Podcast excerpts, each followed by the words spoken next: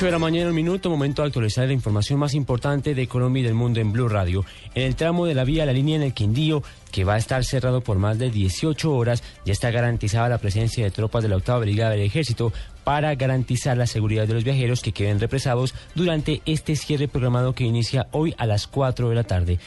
Ampliación desde Armenia con nuestro periodista Juan Pablo Díaz.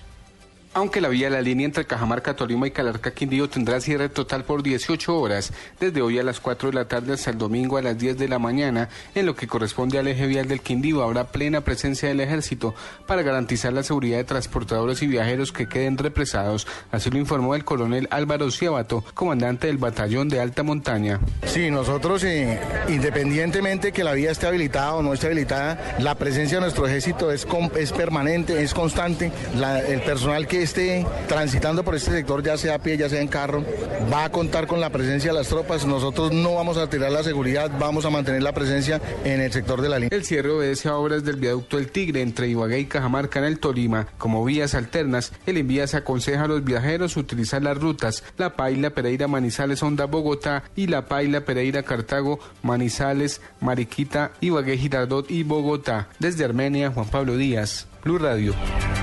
Gracias Juan Pablo y milagrosamente un hombre se salvó de morir en aparatoso accidente de un carro tanque que se volcó en la avenida Boyacá en el sector de Yomás al sur de Bogotá.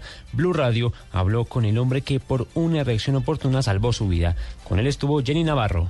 Muy buenos días, se trata de Guillermo Caño Maecha, un vendedor de helados de 39 años y con dos hijos que milagrosamente logró salvar su vida. Así nos relató esos momentos que vivió sobre las 4 y 30 de la tarde. Yo llego en mi moto al semáforo y está en rojo, estoy esperando ahí el cambio de semáforo.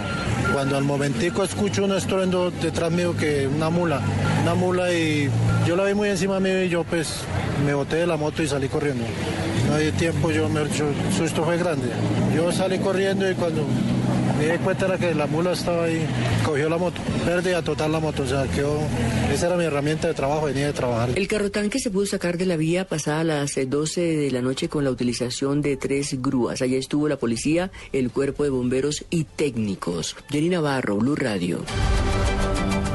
8 de la mañana, 4 minutos. La Fiscalía intensifica acciones para desmantelar cárteles de falsos testigos. Se investigan en más de 3.000 procesos donde estarían vinculados. Carlos Alberto González. Casos como el de Sigifredo López Colmenares, de congresistas como Luis Fernando Velasco, se han visto contaminados por los falsos testigos. Es por eso que la Fiscalía trabaja intensamente para desmantelar lo que se ha conocido como el cartel de los falsos testigos, del cual harían parte muchos desmovilizados de la guerrilla y de los eh, paramilitares. En la actualidad, la Fiscalía investiga más de 3.000 procesos y de ellos 150 casos de connotación nacional, según explicó la fiscal Alexandra Ladino. Pues puede ser más de 3.000 procesos a nivel nacional. El grupo de falsos testigos, especialmente destacado por el señor fiscal general, que recibe las, eh, los procesos por asignación especial, adelanta en este momento 150 procesos por falso testimonio, en los que hay relación frente a las víctimas, como es, esencialmente personas con alguna connotación, políticos, gobernantes, y el tema relacionado con las personas vinculadas, que hemos encontrado relaciones que se trata de desmovilizados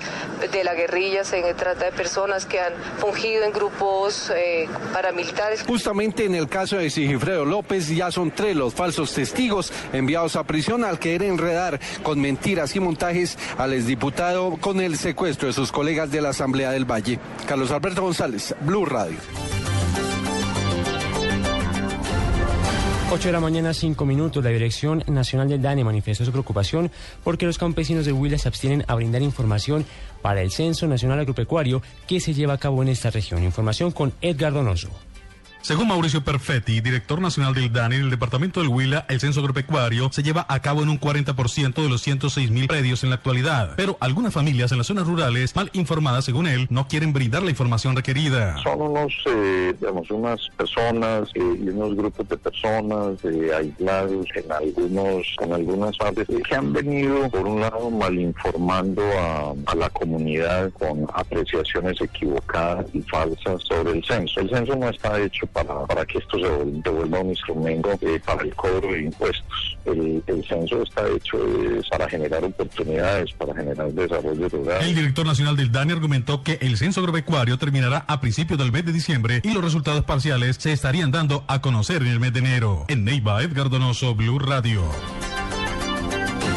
8 de la mañana, 6 minutos. La noticia del momento es ese, el cese al fuego al que llegó el grupo extremista nigeriano Boko Haram con eh, las autoridades del país africano. Ampliación con Diego Monroy.